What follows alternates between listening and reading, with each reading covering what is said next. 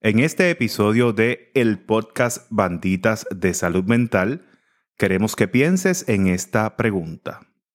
¿Conoces a tu pareja? Y la realidad es que probablemente aún haya muchas facetas por explorar del el mundo íntimo y privado de tu pareja. Si deseas conocer un poco más, continúa escuchando este episodio.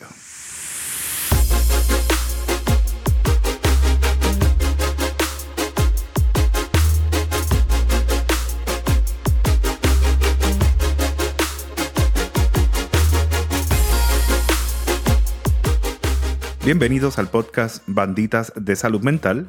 Les habla el doctor Mario González y como siempre estoy acompañado de la doctora Jessica Talavera Valentín. En este episodio hacemos la pregunta de ¿qué tanto conoces a tu pareja? Y para comenzar, vamos a hacer estas preguntas al azar, que son de unas tarjetas que el doctor y yo creamos que se llaman Conoce a tu pareja, que son unas tarjetitas para ayudar a la pareja a intimar. Así que vamos a hacer una de las preguntas entre nosotros para ver cómo nos va. Mario, ¿tú tienes pareja? Sí. Estoy casado. Tengo a mi esposa, es brutal. bueno, pues vamos a comenzar. Mario, ¿cómo te describirías como pareja? Cariñoso, yo soy bien cariñoso. Y le busco la vuelta a mi esposa y le busco los gustitos. Y Jessica, ¿tú tienes pareja? Claro. Pues, pues, vamos a hacer lo mismo de tu parte. ¿Qué es lo que más te atrae del cuerpo de tu pareja? Mm. bueno, muchas cosas, pero la número uno, las manos. Me encantan sus manos. ¿Tiene las manos grandes? Sí. Y son suaves.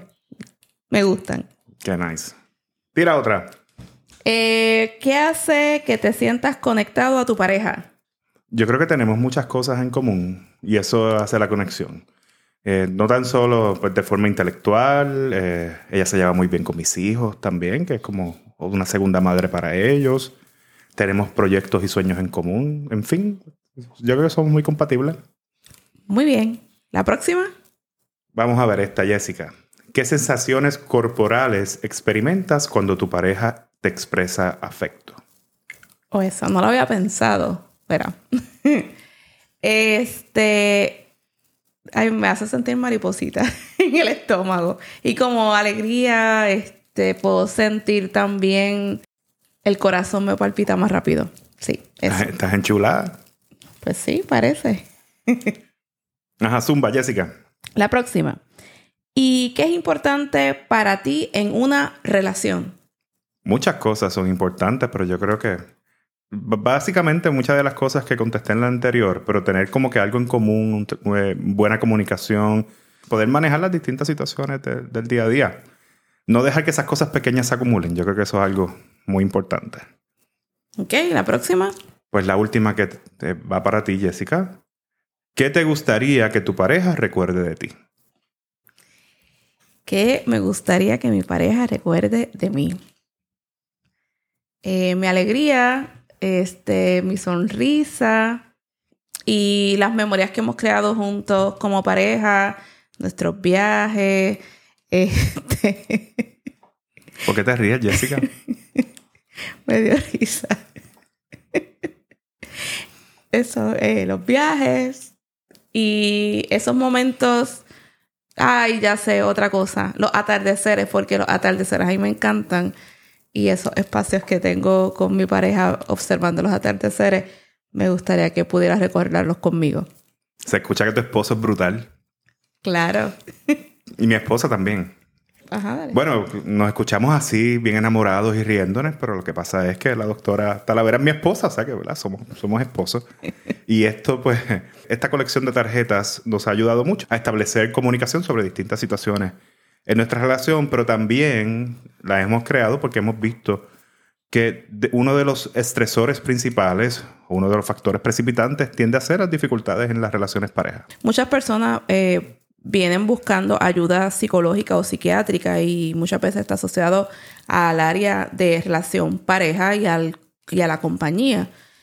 Y no sé si te pasa, Mario, pero una de las cosas que yo he visto en mis años como psicóloga clínica que el conflicto mayor está en lo que es intimar, que va más allá de una atracción física, sexual, de tener algunos intereses en común, sino que es esto que se habla de lo que es intimar. Para ti, ¿qué es intimar? Bueno, para mí es una conexión que va mucho más profundo que el simple hecho de, compartir cosas, ¿no?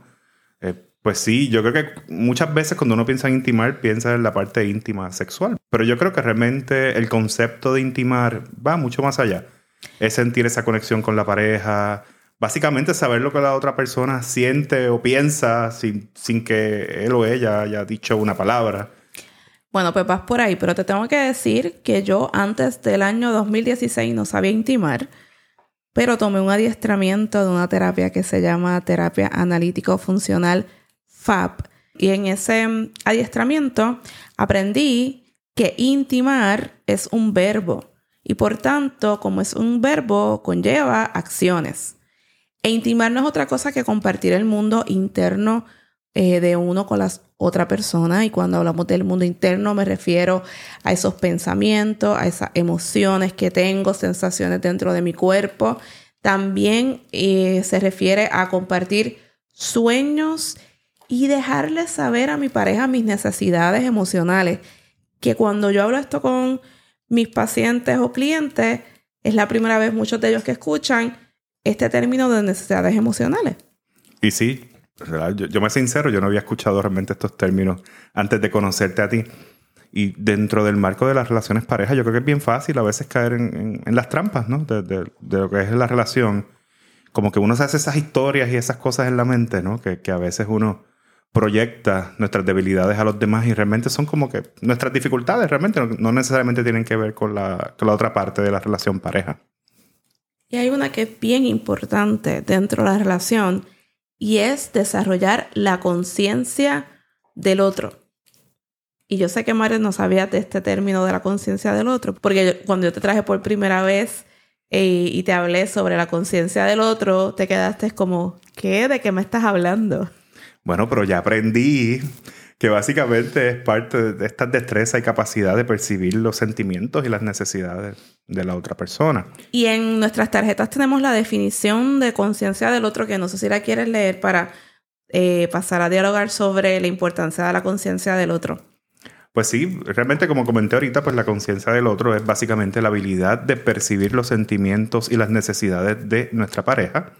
Y hay que mostrar un interés genuino, sin nociones preconcebidas y buscar aprender quién es verdaderamente esa persona. Mi, parte de mi responsabilidad en la pareja es aprender quién verdaderamente es Jessica.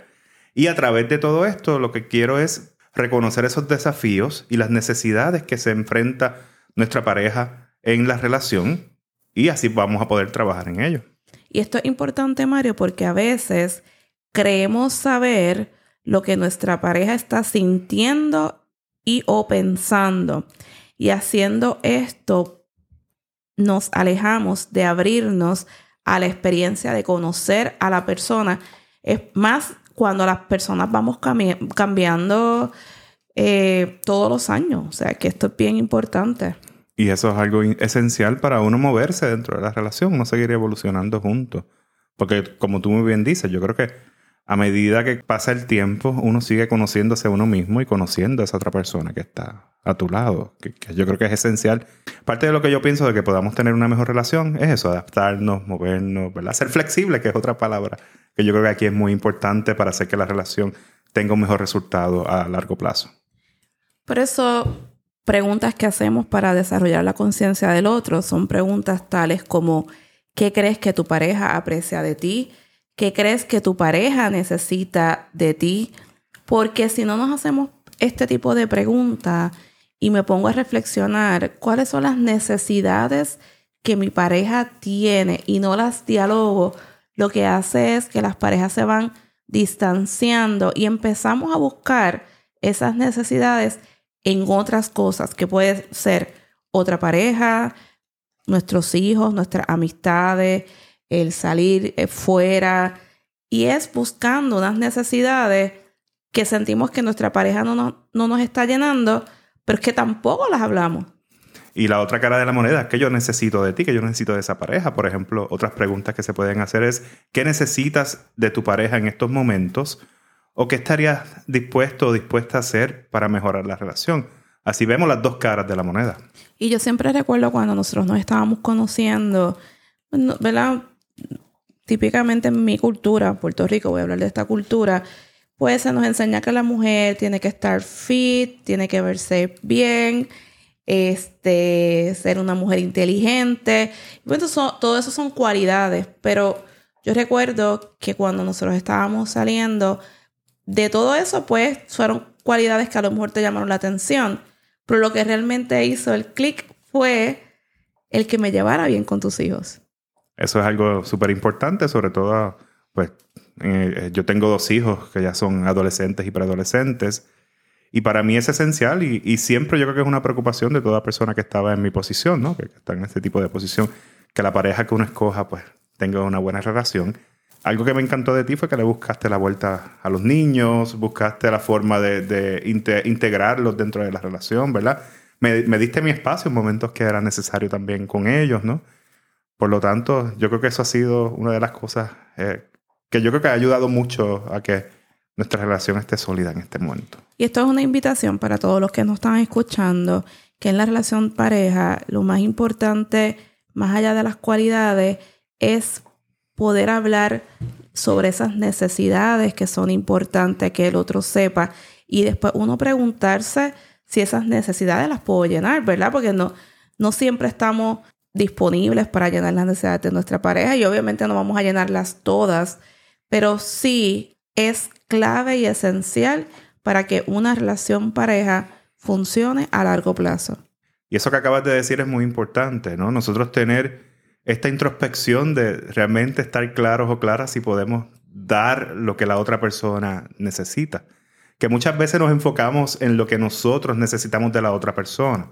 Y yo creo que es, yo creo que es muy positivo el hecho de que si yo me doy cuenta que no puedo llenar tus necesidades, pues establecerlo claro y establecer esos límites y tomar decisiones a tiempo. Antes que la relación se siga evolucionando y después todo va a ser un poco más difícil. Por eso, si te interesa seguir conociendo a tu pareja, te invitamos a conseguir las tarjetas de Conoce a tu pareja en www.banditasdesaludmental.com. Y creo que hay algo extra para este episodio, Jessica. Sí, para terminar entonces, voy a hacer un ejercicio que se llama circulación de amor en la pareja. Así que si estás dispuesto, puedes hacerlo tú solito o invitar a tu pareja para hacer el ejercicio. Y la idea es que se puedan sentar ambos uno frente al otro. Puede ser sentados en el piso o sentados frente a frente en una silla. Ahora conecta con la experiencia física de sentir dentro de ti calidez, bondad y compasión con cada respiración que realices. Continúa inhalando y exhalando, inhalando y exhalando. E imagínate soltando cualquier tensión o defensa innecesaria. Permanece con esta práctica de inhalar y exhalar. Y ahora circular un aliento de amor y compasión dentro de ti. Mientras continúas inhalando y exhalando, repite dentro de ti las siguientes palabras. Yo estoy respirando amor para mí. Yo estoy respirando amor para mí. Yo estoy respirando amor para mí. Ahora trae a tu mente a tu pareja o si está frente a ti, contémplala por varios segundos. Nota que él o ella, al igual que tú, siente, ríe, sueña, llora, vive, disfruta y sufre. Ahora en tu mente repite varias veces. Yo inhalo amor para mí y exhalo amor para ti. Yo inhalo amor para mí y exhalo amor para ti. Yo inhalo amor para mí y exhalo amor para ti. Concéntrate en la experiencia física de calidez, bondad, amor y compasión con cada respiración. Permanece con esta práctica haciendo circular el aliento de la compasión entre tú y tu pareja. Mantente así por varios minutos, inhalando amor para ti y exhalando amor para tu pareja.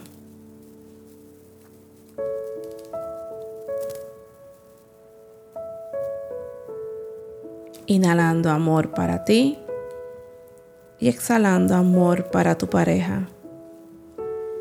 Inhalando amor para ti y exhalando amor para tu pareja.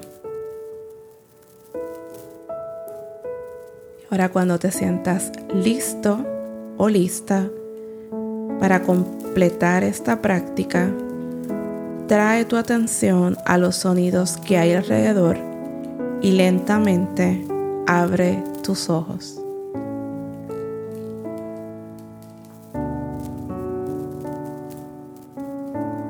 Qué poderoso, Jessica. Y espero que hayas sentido todo el amor que exhale hacia ti. Gracias. Así que hasta aquí este episodio de hoy. Espero que haya sido de su agrado. Les recuerdo que nos pueden seguir en las redes sociales como Banditas de Salud Mental.